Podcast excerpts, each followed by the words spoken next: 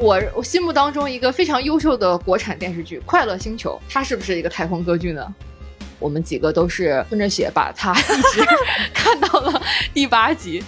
其实你会发现，太空歌剧走到最后都会演变成《三国演义》，分久必合，合久必分。一开始太空歌剧其实是一个贬义词，大家其实是在说你这个剧作很烂很俗套。他的导演是《海底总动员》和《机器人总动员》的导演，然后他花了两点五亿的投资，比《阿凡达》还要高，但是血亏，亏的 爹妈不认。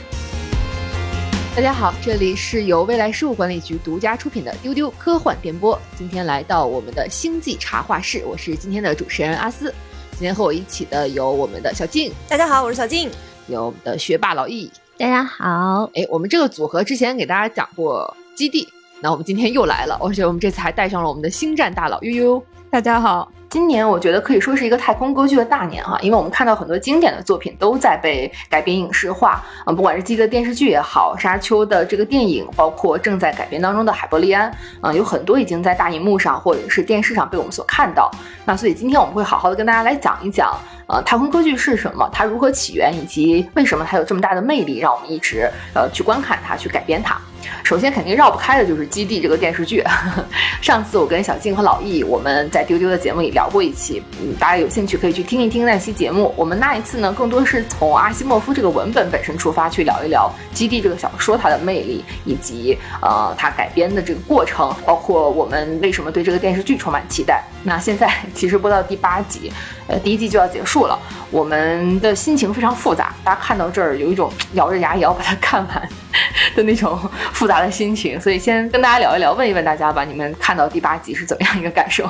悠悠有什么想说的？哎呀，我这个可能是咱们四个人当中心态最波澜起伏的一个。悠悠已经是最宽容的了。对，因为我的心路历程实在是我起起落落落落落。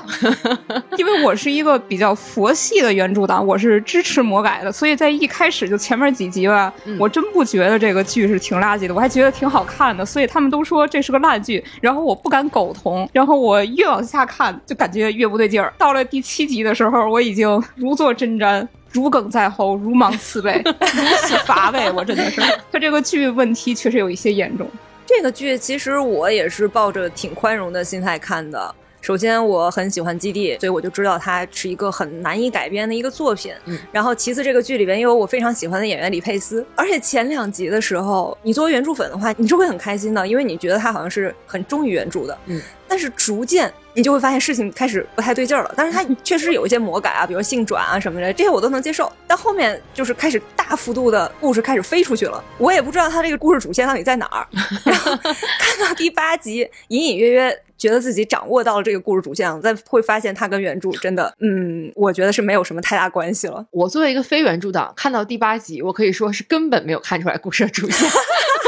完全不知道主线在哪里。尤其我们上次录的时候，其实听你们讲完原著的故事之后，觉得哇，这个世界观如此之庞大，设定如此有趣，有这么多精彩的人物即将登场，我们还是要给他一定的期待，给他一定的空间的。结果我没有想到，我看到第八集，把我看头两集的这个期待也基本上都扑空了。比如说我们那个时候一直在讲到的，说三位一体的皇帝是克隆人这个设定，我看到第八集，我看了这个皇帝之前如何爱上青年女园丁的，我也没有看懂他为什么要克隆，他有一个完全一模一样的克。克隆体随时等待取代它。这个就相当于一个 bug 了，感觉。对你，你既然是可以让意识能够同步的在一个克隆体里面被保留的话，那有什么必要还要留三个克隆体呢？我觉得这是这个故事里我目前看到的最大的一个 bug 了。三位一体就是政权，我一直以为是很精巧的设定，它是一种很有思想实验价值的一种象征主义戏剧的那种表达。你想，如果一个人青年、老年和中年都发生在一个时空场域里面，会怎么样？嗯，它是一个多么有戏剧潜力的设。设定，但是很可惜，我们到第八集还没有看到这个设定的价值。对，甚至说到第七集，导演告诉我们，原来那个后宫里面不仅有老年大帝的标本，还有无数个活着的克隆体，而且他们还随时学习，通过数据芯片不断输入信息。看到这一幕的时候，我都震惊了，竟然有这种把意识数字化的技术。为什么政权要用这个三位一体的克隆人呢？对呀，还需要传帮带是吧？需要悉心教育，从小来传授这个帝王心术。你们不是在随时做意识备份，随时可以替换任何一具肉身的吗？对呀，那就这样一个核心的设定，主创他到底有没有思考过他底层的逻辑能不能自洽呢？而且包括一开始的时候，我以为啊，谢顿是一个大主角，然后发现他这个很快就死了。嗯，死了之后呢，再往后告诉我说啊，谢顿的徒弟盖尔可能是个主角。然后发现他又被流放了，反正就是我刚刚对哪一个角色稍微有点兴趣，这个角色就没有了，就导致我看这个剧的过程当中一直也不太知道我应该跟随谁的故事去 看这个这个。对，它叙事上是这样，二十分钟换一条叙事线，然后一直在跳跃，就像那个飞船一样，随机在跃迁，观众根本没有办法对任何一个人物产生一个完整的认知和情感的投射。嗯，我自己的观点，我觉得这个剧的制作上可能出现了很大的问题啊。我甚至都能听到那个苹果 TV 他们那些决策在说，我们经费都要花在拍摄上，我们要出好多外景，我们拍的跟 屏保一样，要美轮美奂，我们要卖显示器，剧本就随便写写得了，对吧？因为他每集给到你的新信息，他都会写丢。那个制片人大卫高耶是吧？他自己写的第一集、第二集和最后一集，其他集都是不同的编剧，这其实也是常见的做法。老雷的那个《一心灾变》，就雷德利·斯科特那个剧也是这么整的，对吗？虽然它也出现了质量上的这种参差不齐，但不至于像这部《基地》一样，看完会让人怀疑你们几位主创单集的编剧之间有没有交流。我们现在回头去看第一、第二集是最好的，它大致建立了一种后九幺时代叙事的基调。川陀是美国象征，经历这个空袭之后，克良大帝他对内先甩锅谢顿，对外不问事由，就急切的启动了这个反恐战争，导致了后续一系列事件，大体上还是清晰的。但是之后，这个剧情就变成了一种循环套娃式的历史观，什么是因，什么是果，他说不清楚，他也甚至根本就不想说。主创的他这种道德和政治立场的这个表达都是非常的含混、怯懦、投机的，我觉得。就是那种很政治正确的，是那种必须要把恐怖分子表达成所谓误入歧途的罪人，这种很 和稀泥式的政治正确。它剧作层面的问题非常大，我尽量已经抛开原著，在想他们这些的剧情。比如说，我们第二集我们看到船员一直在那个模拟训练室练习怎么对付那个端着型的怪物 Bishop's Cloud，对吧？但这个怪物后来就没有出现过，太奇怪了。我们经常讲，电影里如果出现一把枪，那么它在故事里面或早或晚必须射出一发子弹。如果没有这把枪，就不该出现。嗯，那么同样一集有一场戏是这样的：去往那个端点星的航程里面，有个压抑的女科学家怀孕了。嗯，然后盖尔知道了，就问他为什么要保密。这场戏其实为了映射盖尔他自己的这个心境和想法来写的，因为那个时候他也怀孕了。那这个时候编剧怎么写的呢？那女科学家回答他说：“说出来又怎么样？”呢？这个飞船的环境根本就不是为生育孩子设计的，包括我们今后要去开拓那个星球，环境有多恶劣，你以为我不清楚吗？就算没有发生什么大事故，人员的自然损耗都是非常大的，这根本不是生活。他又反问这个盖尔说：“谢顿计算结果到底是不是真的？”我不想听他说，我要听你说。这段对话信息量简直大到爆炸。首先，女科学家她表明了这个船上去端点星的科学家内部思想是不统一的，对谢顿的理论，对帝国必将分崩离析这个结论是有所怀疑的。同时，他暗示当时盖尔已经在内部开始逐渐建立起权威了。第三层，他告诉我们，端点星环境很恶劣，建立基地这个拓荒的过程会有大量的牺牲发生。但是接下来啊，这个女科学家又永远的消失了，再也没有出现过。你就想这个人物的出现是不是为了来提升一下亚裔职员的占比，防止职业员工会来找你们麻烦的吗？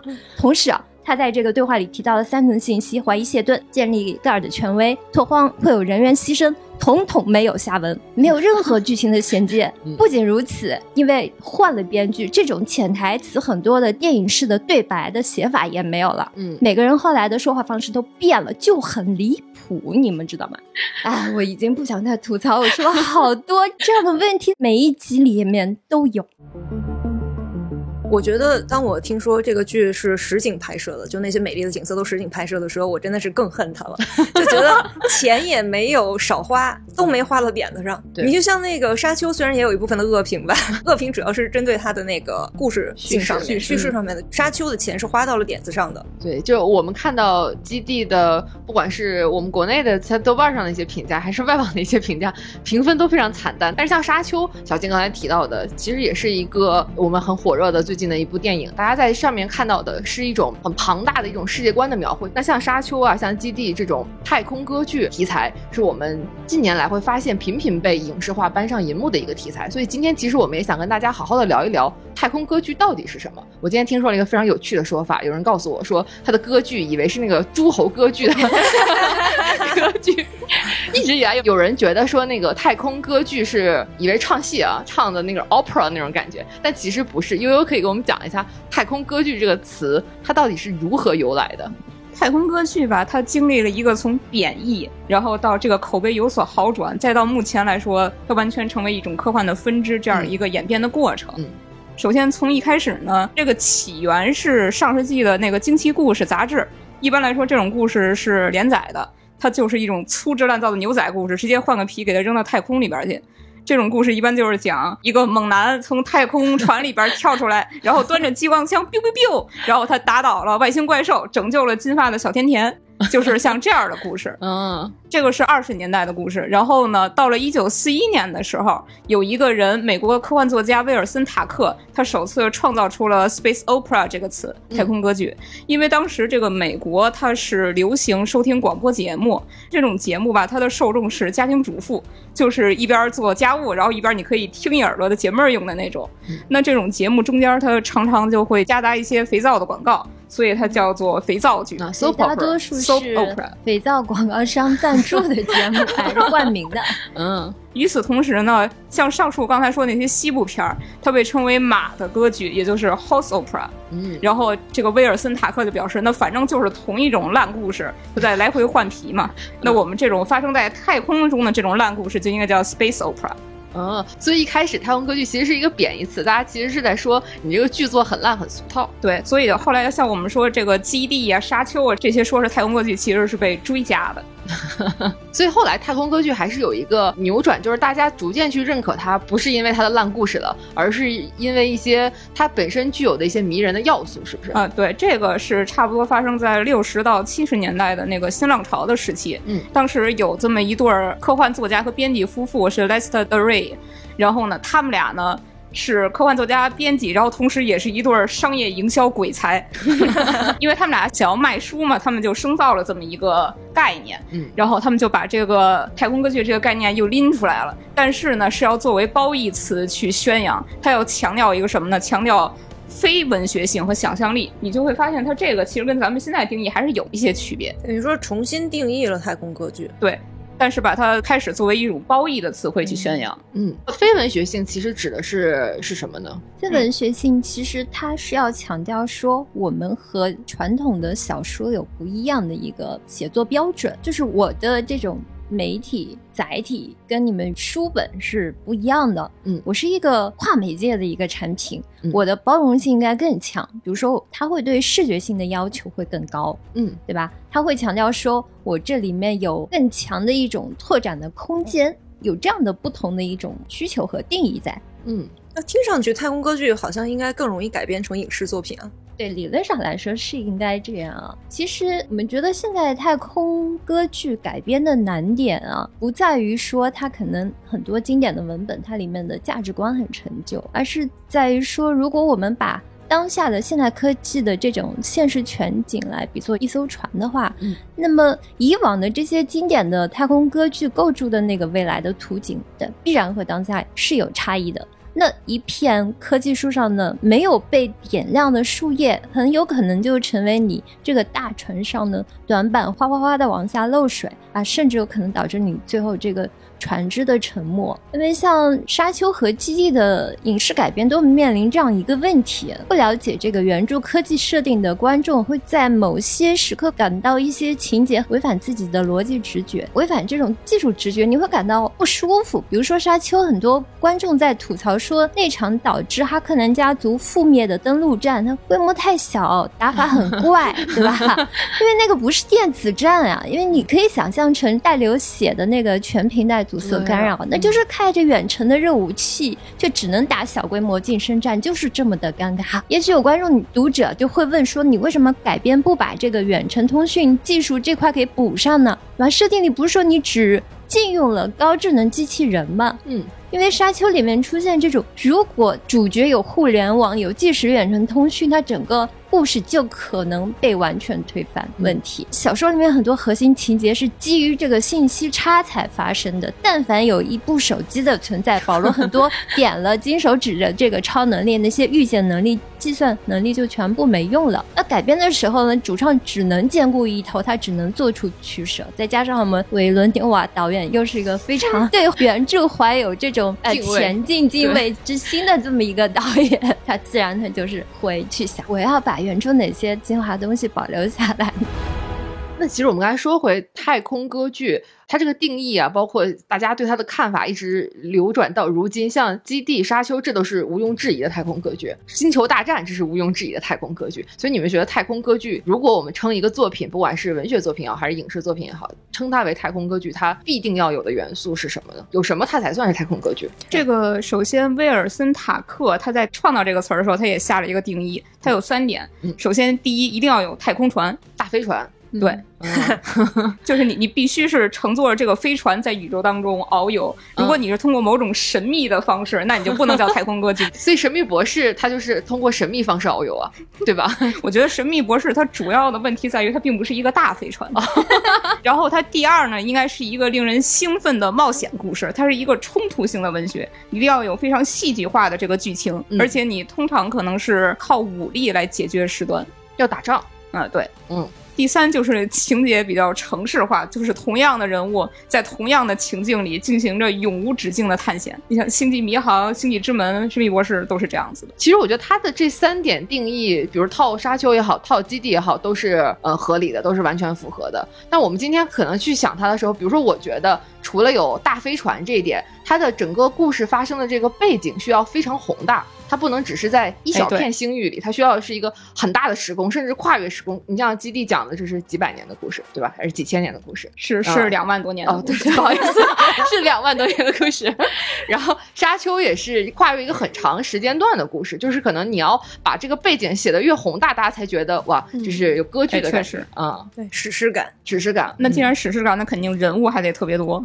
对，其实最最经典的太空歌剧的话，就是《星球大战》。嗯，我在查这个太空歌剧的定义的过程之中，就看到有一个人说特别有意思。他说，当你跟一个人解释太空歌剧解释不清楚的时候，你就跟他说《星球大战》那样的就是太空歌剧了。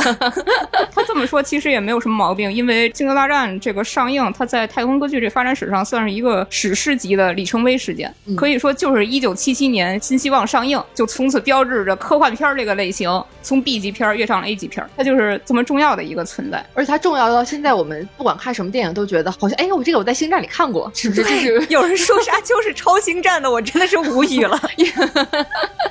某种意义上来说，乔治·卢卡斯真的是站在巨人的肩膀。当然，也有很多科幻作家对他很生气，觉得自己小说中最有价值的东西已经被他都给挖光了。而且人家看到就马上就拍了，拍了之后就火了，然后大家就都知道了，就都以为说哦，星战才是第一个。说起来。有一部经典的太空歌剧小说，就是艾德加·赖斯巴勒斯的《火星公主》。这个小说它也是一部在开发上经历了地狱式磨难的这么一个电影。相比之下，《沙丘》经历的那些根本不算啥，他们保持了地狱式开发的最长记录七十九年。哇！在这个前期制作最早一九三一年就开始了，当时是希望迪士尼想基于这个系列第一本书《火星》。冰公主制作一部动画长片。如果开发出来，它比白雪公主啊、什么猫和老鼠都要早。但是它最终是在二零一零年才开机的，而且是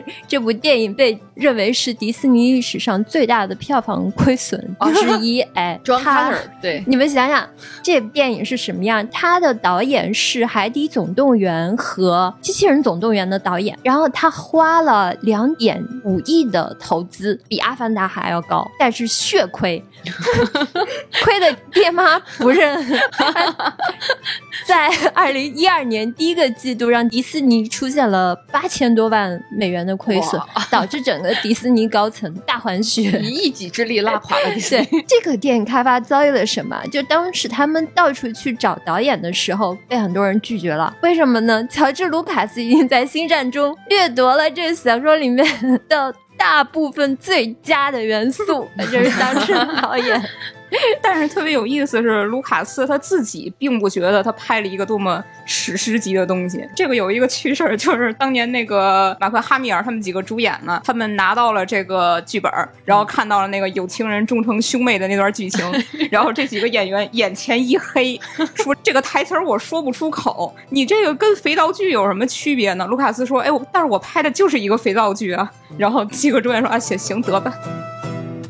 所以说，呃，之前我们一直开玩笑说，《星战》它有一个冷，在于全世界的人都听说过“星球大战”这四个字儿，但是没有人搞清楚它到底讲了一个啥。因为它世界观啊、剧情啊、各种支线、各种人物弧光实在是太丰满了。但是你必须承认说，这就是一种成功。即使你说你完全没看过，或者说我不喜欢，我就觉得这是一肥皂剧，但你躲不开它的影响力。就比如说，你有没有玩过《我是你爸爸》梗呢？而且卢卡斯他原话说，他希望用星战来表达这样一种概念，就是我们可以通过对外太空投射我们的幻想和想法，我们的社会学。然后我们可以完全创造不同的文化，那这样这个格局就打开了，打开了，它就从肥皂剧的这个格局彻底的打开了。所以说，就是自从《星战》上映之后，然后进入到了八十年代，那这个太空歌剧就才正式进入了作为科幻的这个严肃的讨论当中。而且，当我们在这个时候再去讲太空歌剧，已经完全没有了那个贬义的意思，它单纯是作为一种类型和一种呃流派，我们再去说它。像我们刚才提到的，说需要时空背景非常大，需要人物众多，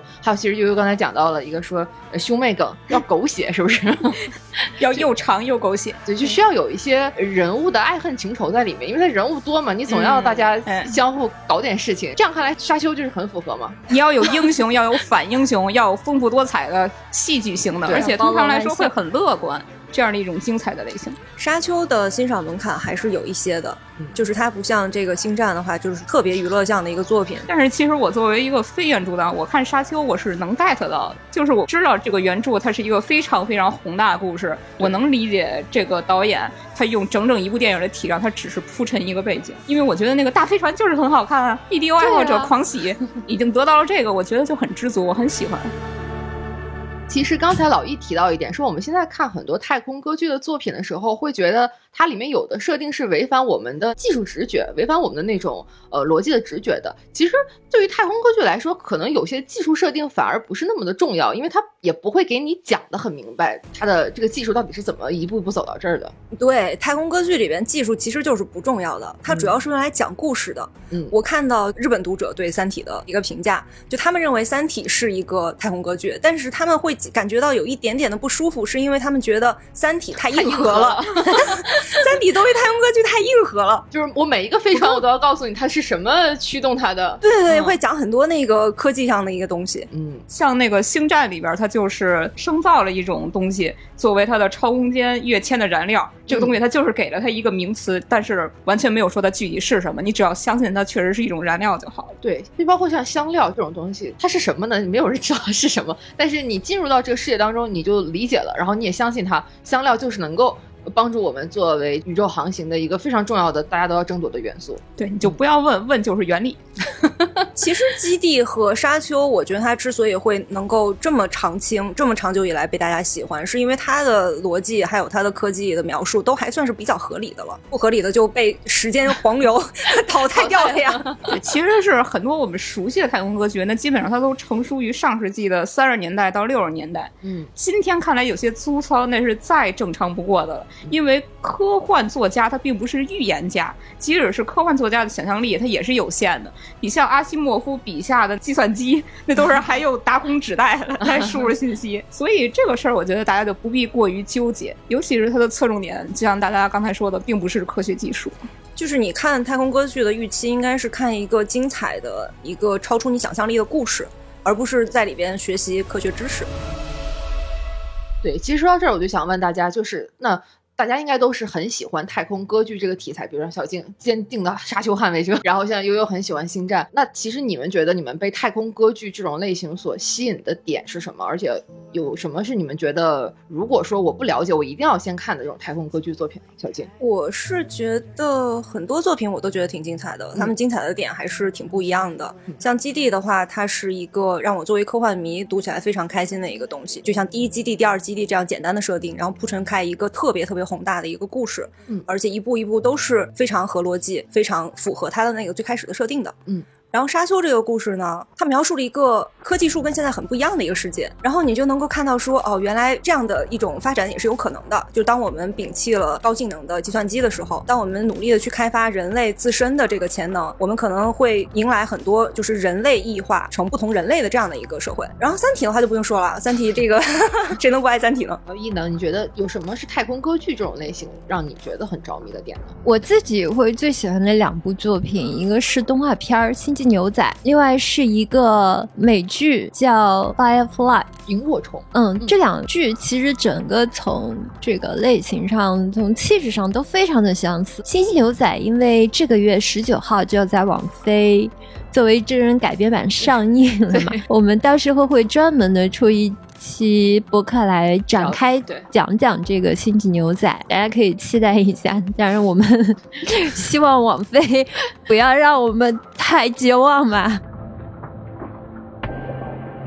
对我来说，太空歌剧它其实最浪漫的一个点在于它的历史感。嗯，在很多太空歌剧当中，它都会设定在一个遥远的未来，一个遥远的宇宙嘛。但是这个未来它并不是真正的未来，它是历史的重演。嗯，像《星战》里边，卢卡斯有一个设定，这个设定很重要，叫做二手未来或者沧桑未来。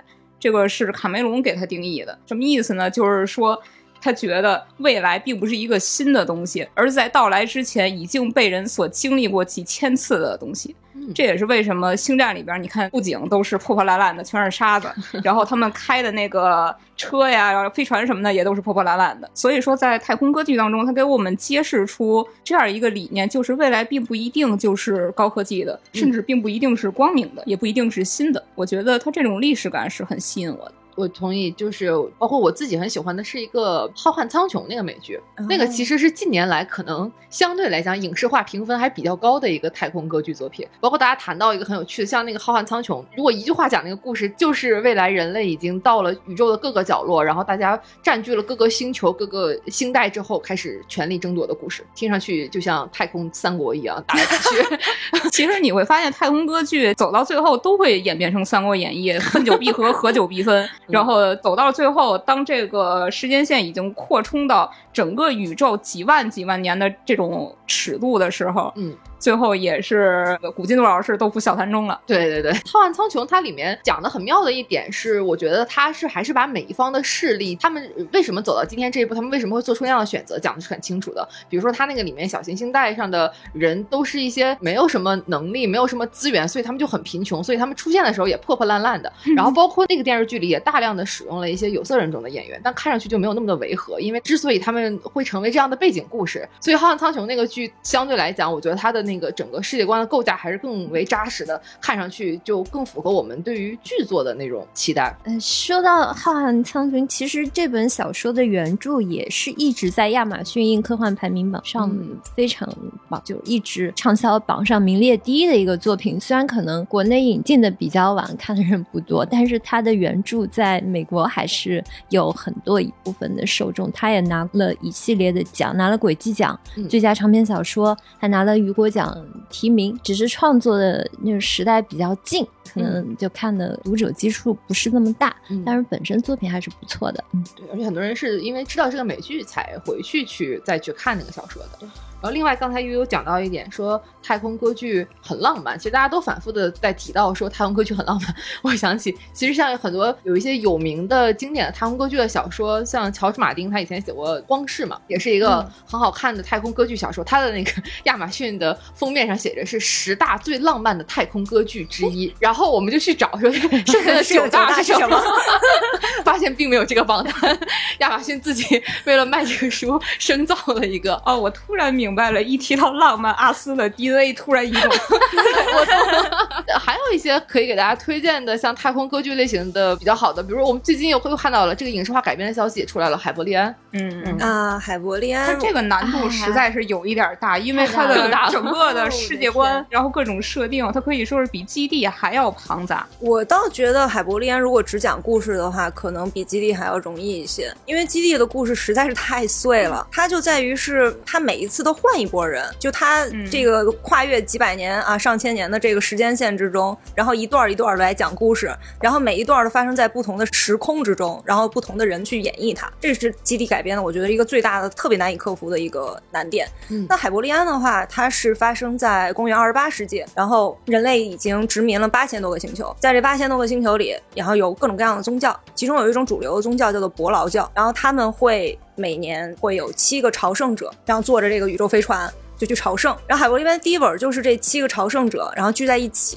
讲他们各自经历过的一些故事。其实，如果只是从这个只讲这个故事的话，我觉得还是很值得一看的。嗯，而且这样听下来，其实它这个故事线还是很明确的。对，是一个 朝圣的冒险故事。对，主线非常的明确。嗯，但是我个人会觉得这个听起来好像更适合改编成剧集。但是现在我们看到的消息是，它要改编成一个电影。对，哪怕是这七个人坐在那里，然后讲故事，编成那种单元剧拼起来的这种电影的格式的话，我觉得也是值得期待的。嗯。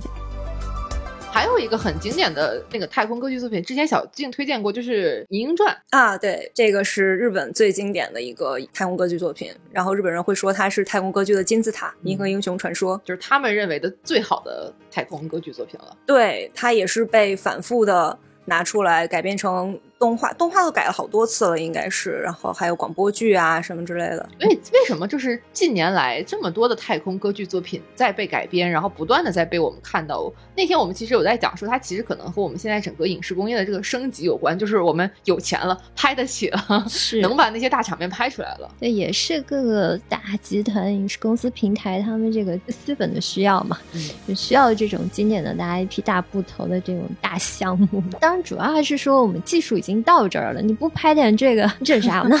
对不对？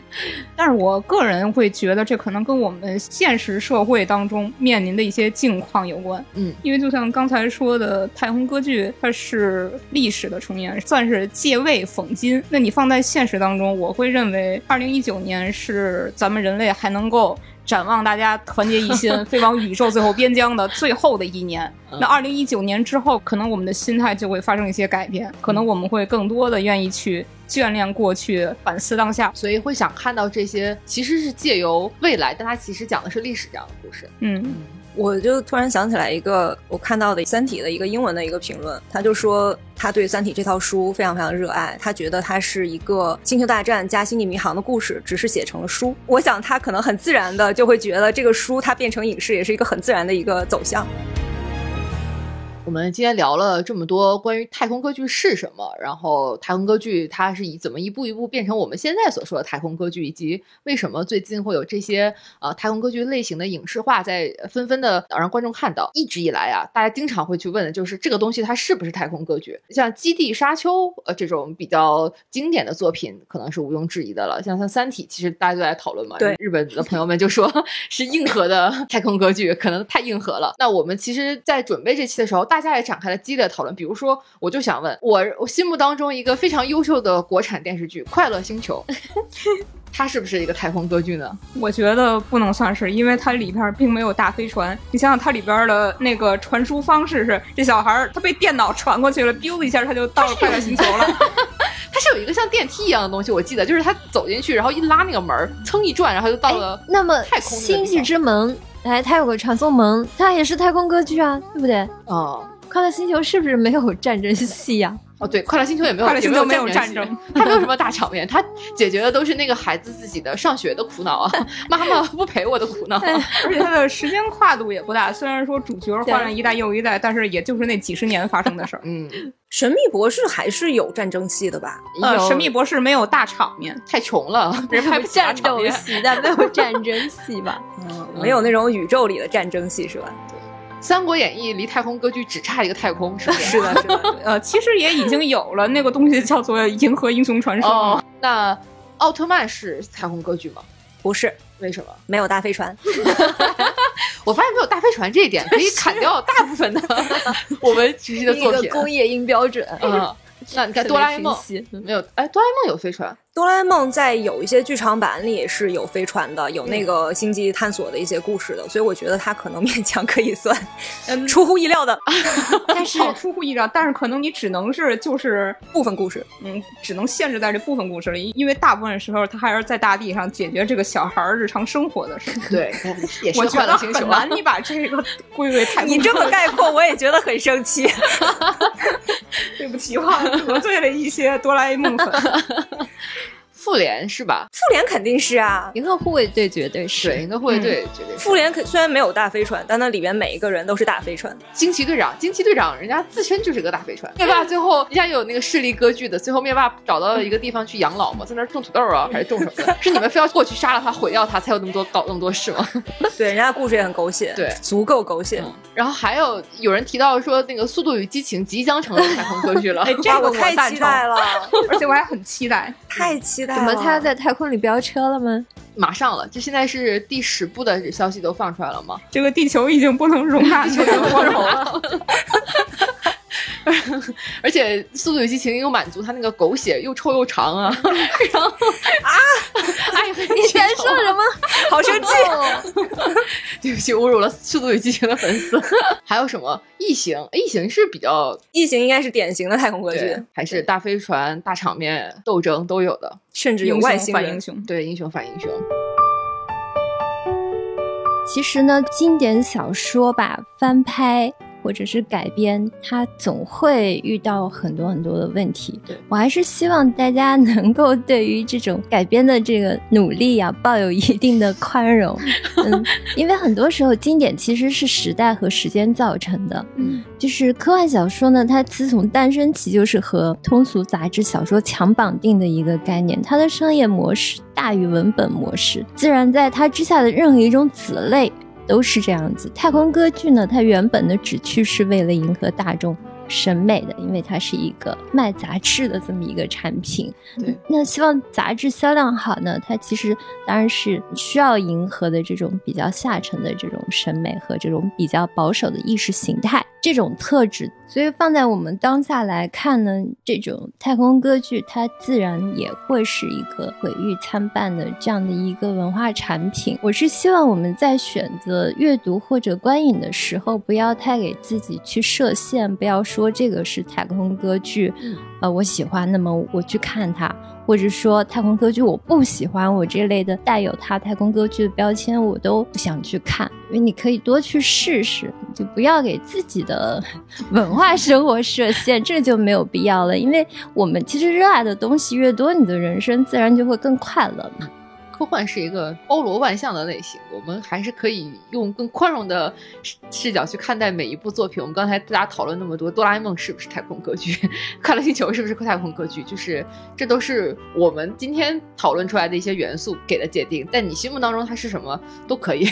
像《哈利波特与理性之道》里边有一句话，我特别的喜欢。嗯他说：“有这样的斯莱特林，也有那样的斯莱特林。”他的意思其实就是马尔福他想要去走一条正途，他想要把他的代表斯莱特林的那些特质——精明、野心——用在正道上，所以他说出了这句话。那回到科幻，我会认为说有这样的科幻，也有那样的科幻。有一些是硬核技术的科幻，也有一些啊，我就是想讲述一个英雄的故事，这样也可以算是科幻。对。